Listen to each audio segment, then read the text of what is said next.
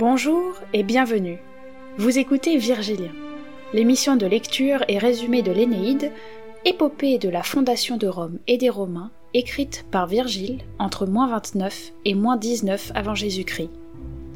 Alors, pour ceux qui découvrent ou redécouvrent ce chef-d'œuvre antique, ceux qui révisent avant l'heure fatidique, ou ceux qui veulent toujours plus de légendes épiques, installez-vous confortablement et plongez dans l'histoire de Rome.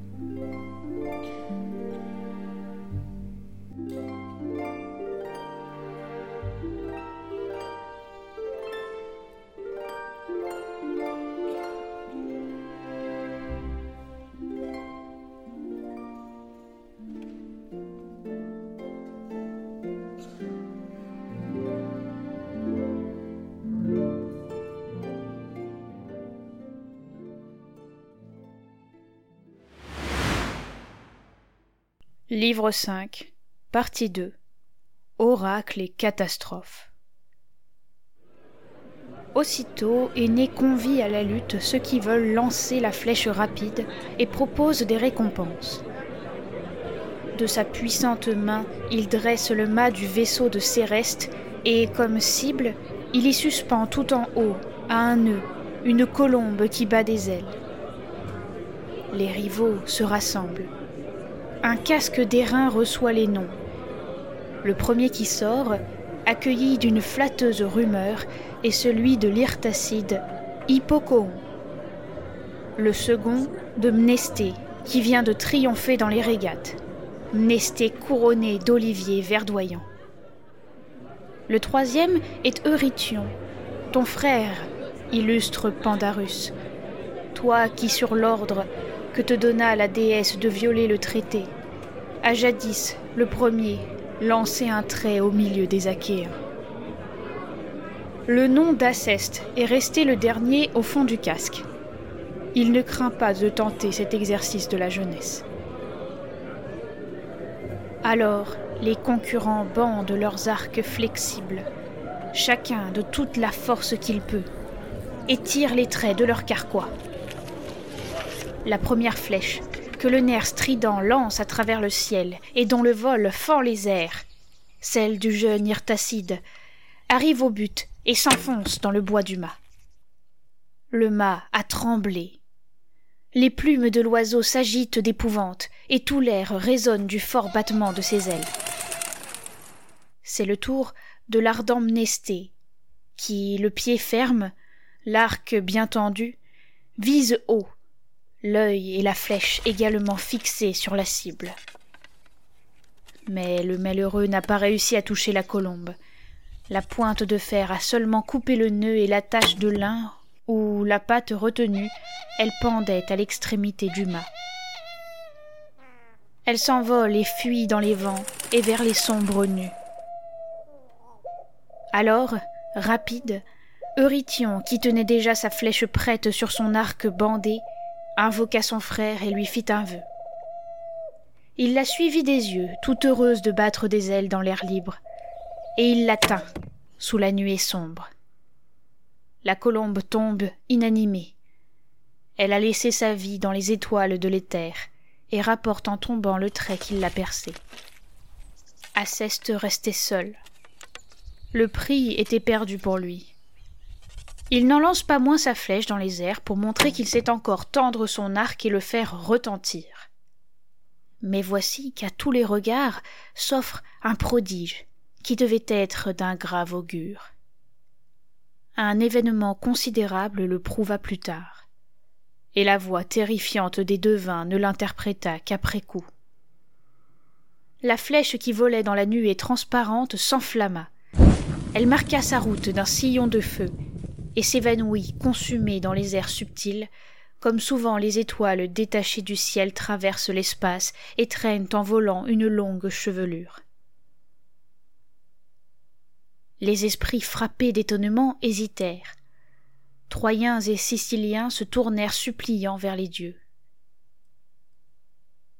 Mais le grand aîné, loin de repousser ce présage, embrasse l'heureux Aceste et le comble de riches présents Prends, mon père, lui dit-il.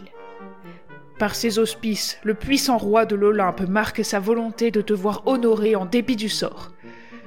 Tu auras ce présent qui vient du vieil Anquise lui-même.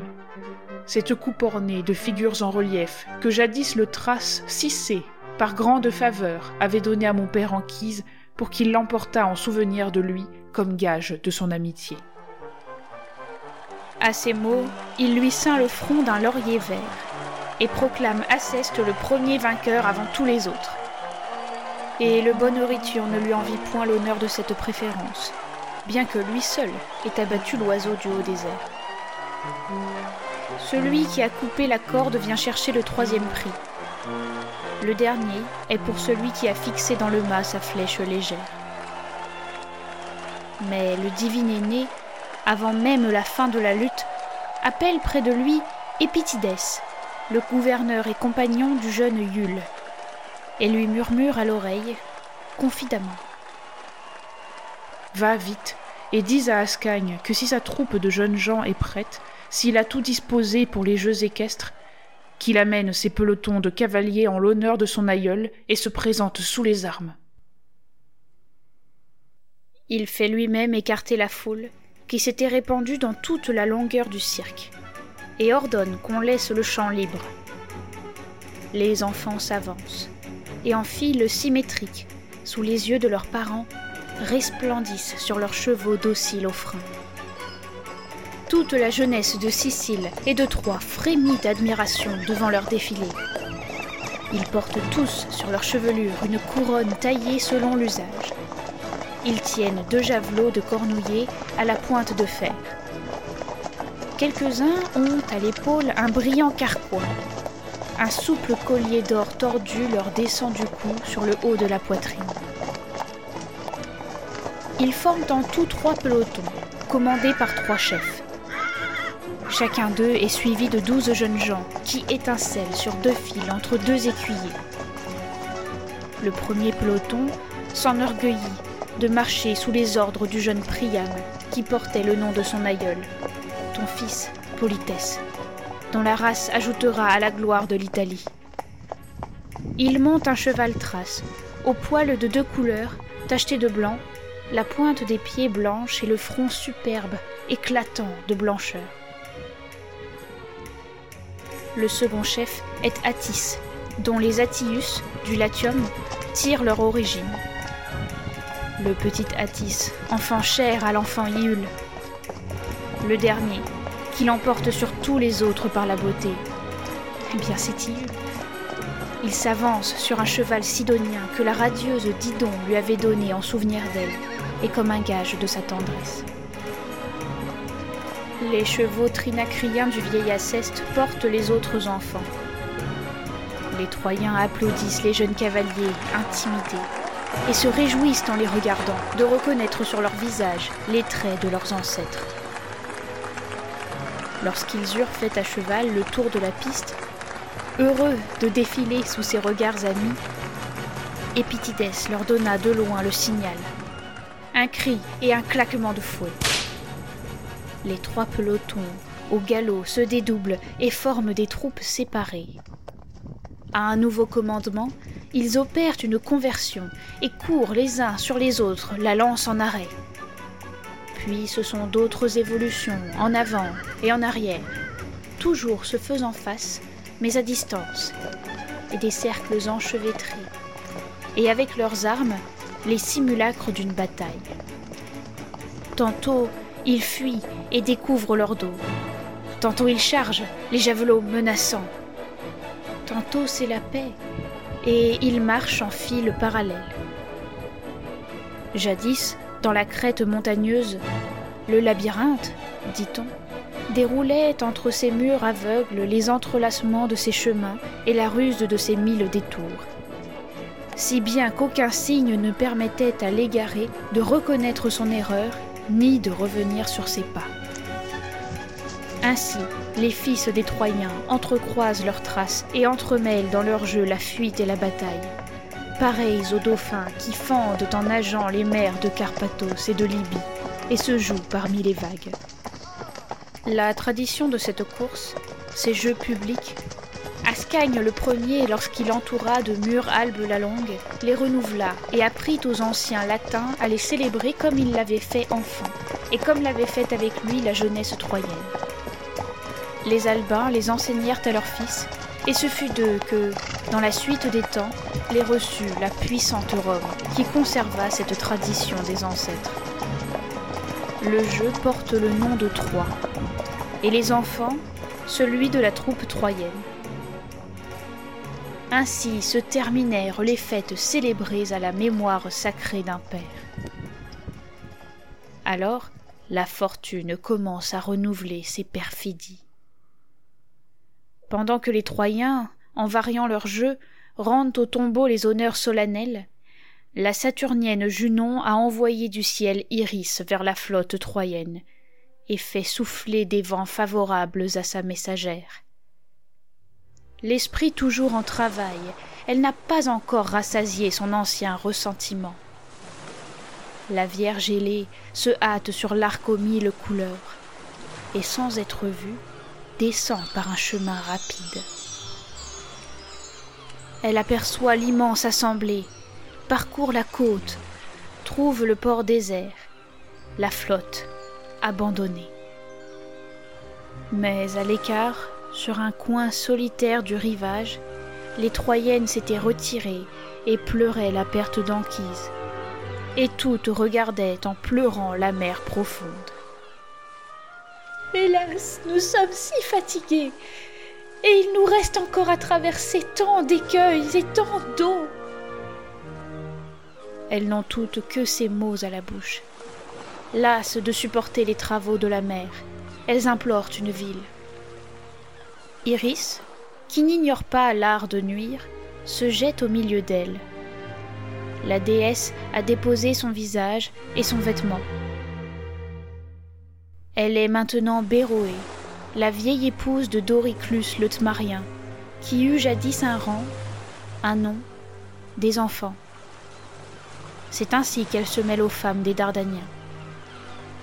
Oh, malheureuse, dit-elle, celle que la main des Grecs n'a pas traînée à la mort sous les murs de la patrie. Ô race infortunée, quelle fin misérable la fortune te réserve-t-elle Voici le septième été qui s'achève depuis la chute de Troie. Et que de mer, que de terre on nous a fait parcourir, que de rochers sauvages, et sous combien de ciels orageux toujours ballottés sur les flots et poursuivant à travers l'océan une Italie qui recule devant nous. Mais ici, c'est le pays fraternel d'Érix et l'hospitalité d'Aceste qui empêche Aîné d'y élever des murailles et de donner une ville à ses concitoyens? Ô patrie, ô pénate vainement arrachée à l'ennemi, aucune cité ne portera-t-elle plus le nom de Troie? Ne reverrai-je nulle part les fleuves d'Hector, le Xanthe et le Simoïs?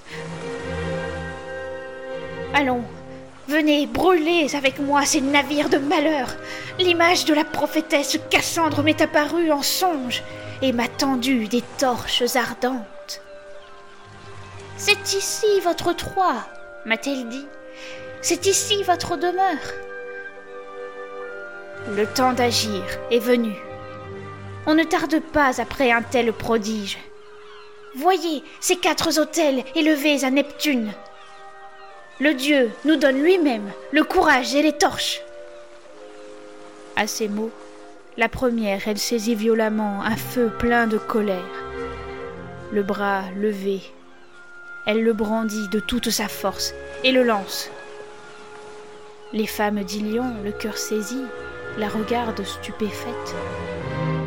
Une d'elles, la plus vieille, Pyrgo, la nourrice royale de tant d'enfants de Priam, s'écrie non, ce n'est pas Béroé, la Rothéienne. Ce n'est pas l'épouse de Doriclus, ô femme. Reconnaissez l'éclat qui révèle la divinité. Voyez ses yeux étincelants, cette fierté, ses traits. Le timbre de cette voix et cette démarche. Il n'y a qu'un instant, j'ai quitté Béroé malade, et désolée d'être la seule à ne pouvoir s'associer au sacrifice et rendre à Anquise les honneurs qui lui sont dus. Elle parle ainsi, et les femmes, d'abord incertaines, et leurs yeux mauvais regardent les vaisseaux. Partagés entre leur malheureux amour de la terre qu'elles foulent, et le royaume où les destins les appellent. Quand tout à coup, la déesse, les ailes toutes grandes, s'élève dans le ciel, et dans sa rapide ascension découpe sous les nues un arc immense. Alors, étonnées de ce prodige et poussées par la fureur, elles unissent leurs clameurs, et mettent au pillage les foyers allumés dans les sanctuaires. D'autres dépouillent les autels et font voler sur les vaisseaux le feuillage, les branches et les torches. Le feu déchaîné fait rage à travers les bancs et les rames et les peintures des poupes de sapin. Eumélus apporte au tombeau d'Anquise et aux spectateurs de l'amphithéâtre la nouvelle que les vaisseaux brûlent. Et, de leurs propres yeux, les Troyens voient en se retournant un nuage de fumée noire et des tourbillons de cendres. Le premier, Ascagne, tel qu'il était dans son costume de fête conduisant les jeux équestres, presse sa monture et atteint au galop le camp bouleversé. Ses écuyers hors d'haleine ne peuvent le retenir. Quelle est votre étrange folie s'écrie-t-il. Que faites-vous? Que prétendez-vous faire, malheureuse Troyenne? Ce n'est pas l'ennemi, ce n'est pas le camp détesté des Argiens. Ce sont tous vos espoirs que vous brûlez. Me voici, moi, votre Ascagne et il jette à leurs pieds le casque de parade sous lequel il menait dans les jeux le simulacre de la guerre. Aîné accourt en même temps, suivi de la foule des Troyens. Mais les femmes, prises de peur, s'enfuient de tous côtés à travers le rivage et gagnent en se cachant les bois et les creux des rochers qu'elles rencontrent. Elles ne peuvent plus voir ni leur œuvre, ni la lumière. Revenues à elles-mêmes, elles reconnaissent les leurs et elles ont chassé Junon de leur poitrine. Mais les flammes incendiaires n'arrêtent pas pour cela leur marche indomptable. Sous le bois qu'on arrose, les toupes continuent de brûler en vomissant une lourde fumée. L'épaisse et ardente vapeur dévore les carènes, et déjà le fléau descend dans toute la membrure. Les efforts des chefs L'eau répandue à flot n'y font rien. Alors le pieux aîné arrache son vêtement de ses épaules. Il appelle les dieux à son secours et tend vers eux des mains suppliantes. Jupiter tout-puissant, si tu ne hais pas encore les Troyens jusqu'au dernier, si ta pitié d'autrefois jette encore un regard sur les misères humaines, donne à notre flotte d'échapper maintenant aux flammes Ô Père, et sauve de la destruction les faibles ressources des Troyens. Oh, si je le mérite, que ta foudre anéantisse ce qui reste de nos vaisseaux et engloutis-les de ta main. Il avait à peine prononcé ces mots que la pluie tombante averse. Un ténébreux orage éclate avec une force extraordinaire. Les hauteurs et la plaine tremblent au coup de tonnerre. De tout le ciel s'écroule l'eau violente des sombres nuages. Elle submerge les poupes, elle noie le feu dans le chêne à demi consumé. L'incendie finit par s'éteindre, et, sauf quelques vaisseaux perdus, la flotte est préservée du désastre. Mais le divin aîné que ce cruel malheur ébranle tournait et retournait dans son âme les plus graves soucis. Restera-t-il sur la terre sicilienne, oublieux des destins? Essaiera-t-il encore d'atteindre les rivages de l'Italie? Alors le vieux Naotès, que la tritonienne Pallas enseigna et rendit entre tous fameux et habile dans son art, c'est elle qui lui inspirait ses réponses, lui soufflant ce que présageait la terrible colère des dieux et ce que voulait l'ordre des destinées. Console aîné, en lui parlant ainsi. fils d'une déesse. Poursuivons la route où nous poussent et nous repoussent les destins.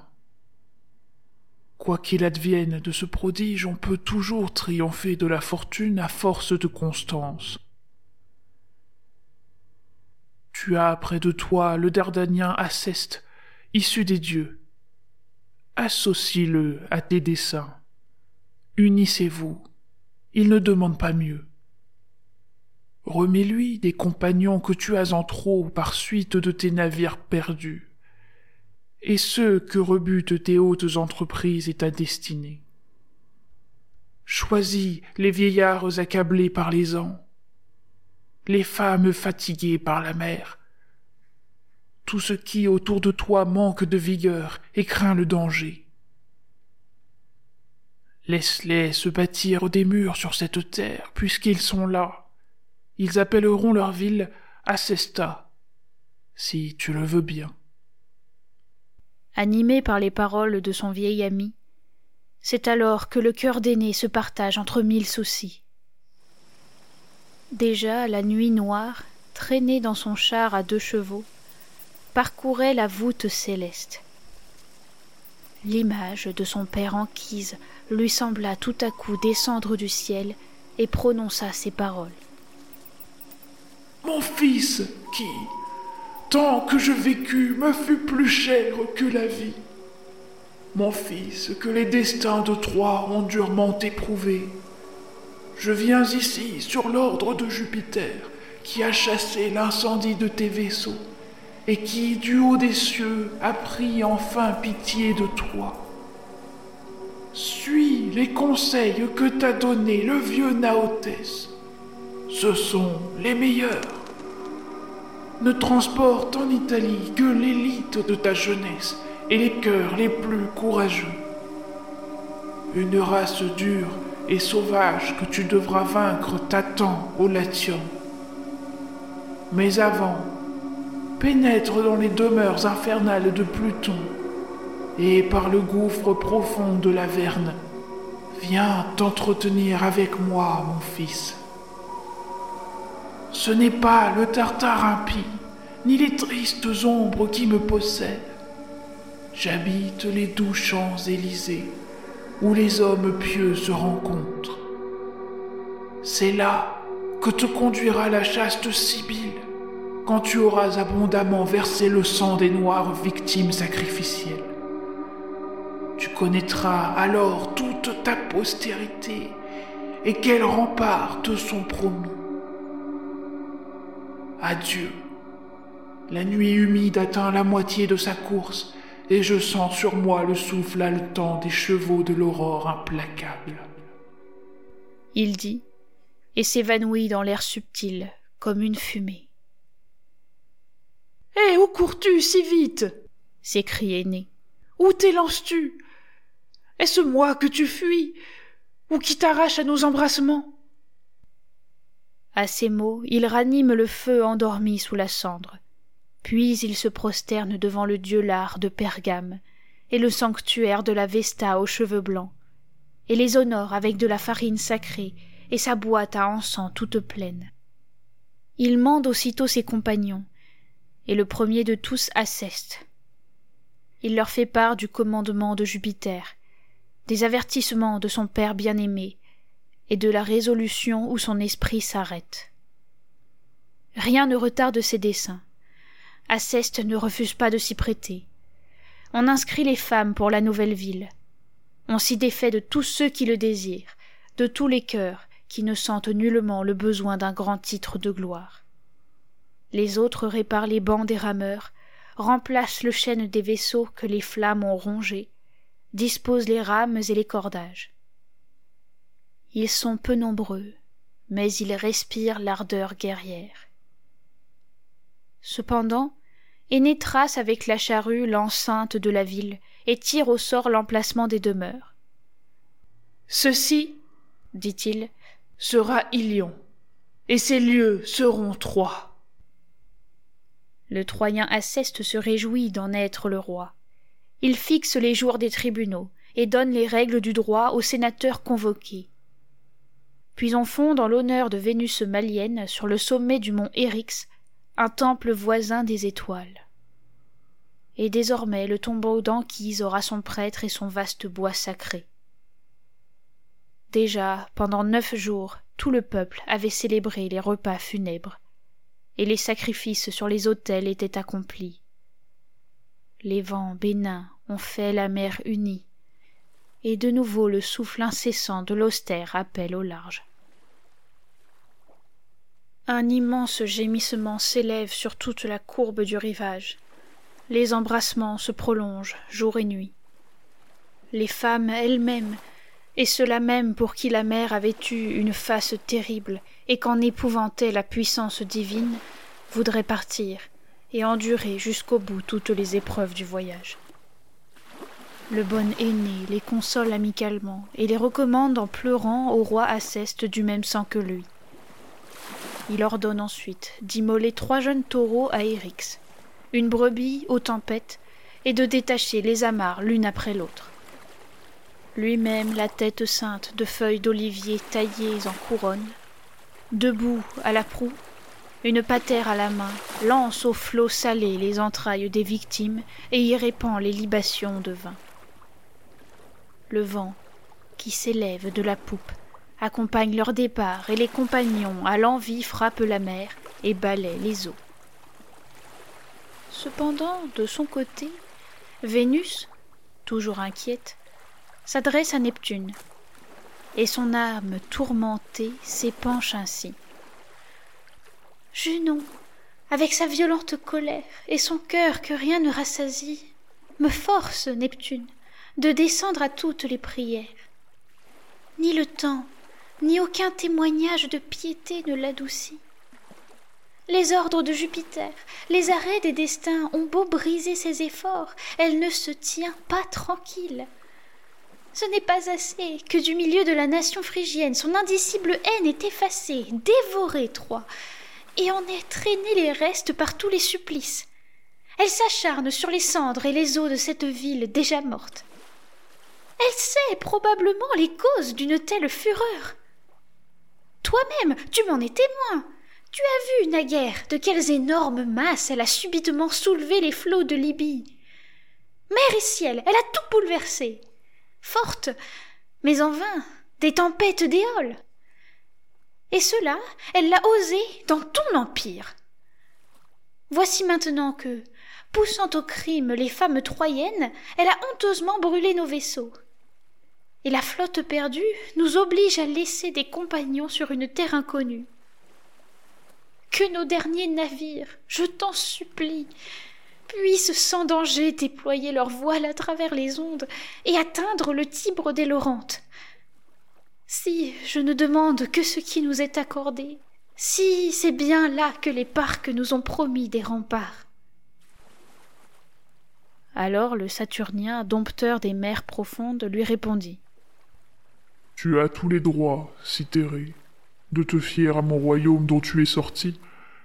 J'ai aussi mérité ta confiance. Souvent j'ai réprimé les fureurs et la rage effroyable du ciel et de la mer. Sur la terre même, j'en atteste le Xanthe et le Simoïs, je n'ai pas pris moins à cœur le salut de ton aîné. Quant Achille, poursuivant les bandes terrifiées des Troyens, les refoulait dans leurs murs et les livrait par milliers à la mort, quand les fleuves gémissaient sous leur charge de cadavres, et que le Xanthe ne pouvait retrouver sa route et rouler vers la mer, j'ai enlevé au sein d'un nuage, aîné, que les dieux et ses forces rendaient inégales dans son combat contre le robuste fils de Pélée. Moi, qui cependant ne désirais que de détruire de fond en comble l'ouvrage de mes mains, les remparts de Troie la parjure. Je suis aujourd'hui dans les mêmes sentiments. Chasse donc tes craintes, il abordera en toute sûreté au pont de la Verne que tu souhaites pour lui. Tu n'auras à regretter qu'un seul homme abîmé dans les flots. Un seul paiera de sa tête le salut de beaucoup d'autres. Dès qu'il eut parlé ainsi et apaisé le cœur de la déesse, le père des eaux attelle ses chevaux à son joug d'or, met à leur bouche des freins écumants et leur lâche toutes les rênes. Le char couleur de mer effleure d'un vol léger la crête des vagues. Les flots s'inclinent et sous le grondement de l'essieu, leur surface gonflée s'aplanit. Les nuages s'enfuient du vaste éther. Le dieu est accompagné de figures étrangement diverses. Les monstrueuses baleines, Glaucus et son cœur de vieillard, Palémon, fils d'Ino, les tritons rapides et toute l'armée de Phorcus. À sa gauche, Thétis et Mélité, la Vierge Panopée, Nisée, Spio, Thalie et Cumodocée. Alors, une joie très douce émeut à son tour l'âme si longtemps incertaine du divin aîné. Il fait à l'instant dresser tous les mâts et déployer les voiles sur les bras des vergues. Tous ensemble allongent les écoutes et larguent les risses, tantôt à droite, tantôt à gauche. Tous ensemble tournent et détournent les cornes des antennes. La flotte est emportée par le vent qui lui convient. Le premier avant tous, Palinure dirige la file serrée des vaisseaux. C'est sur lui que les autres doivent régler leur marche. Déjà, la nuit humide avait dans le cirque du ciel touché presque au milieu de sa course. Les marins, couchés à la dure le long des bancs et sous leurs rames, détendaient leurs membres dans une paix profonde. Quand, descendu des astres de l'éther, le sommeil léger écarta le voile des ténèbres et repoussa les ombres. C'est toi qu'il cherche, Palinure. C'est à toi qu'il apporte de funestes visions, ô victime innocente.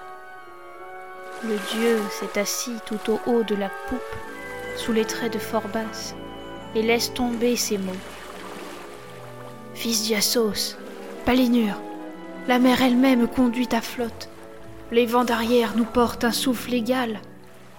L'heure est au repos.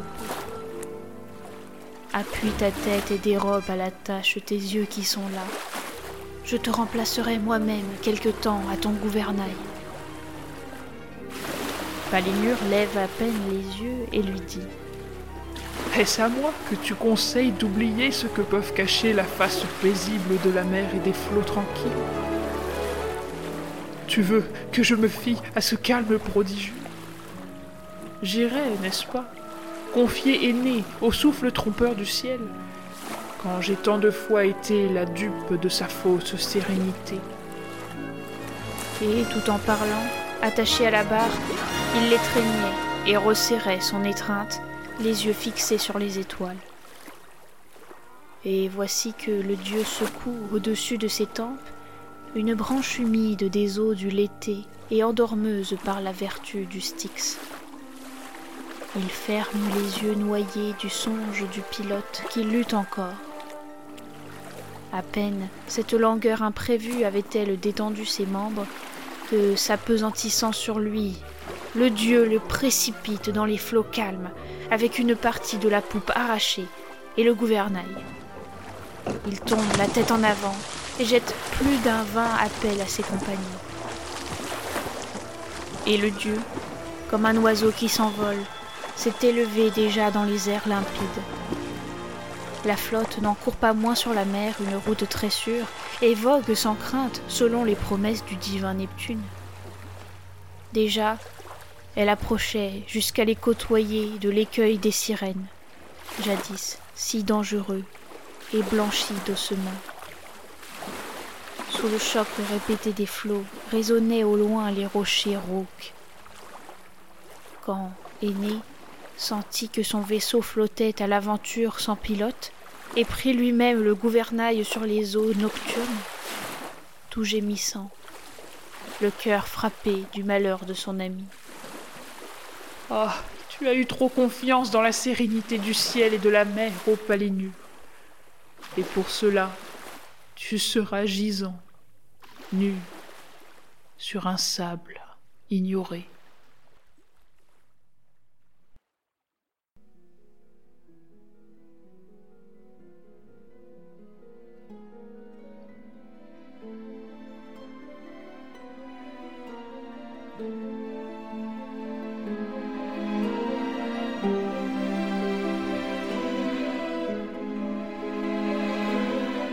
Quelles autres aventures attendent notre héros Ce podcast est une création d'Agathe Pellerin. Merci pour votre écoute et n'hésitez pas à vous abonner, à partager avec vos amis ou à laisser un commentaire sur la page Facebook ou Instagram. C'est comme cela que je peux améliorer le podcast pour vous fournir une meilleure expérience d'écoute.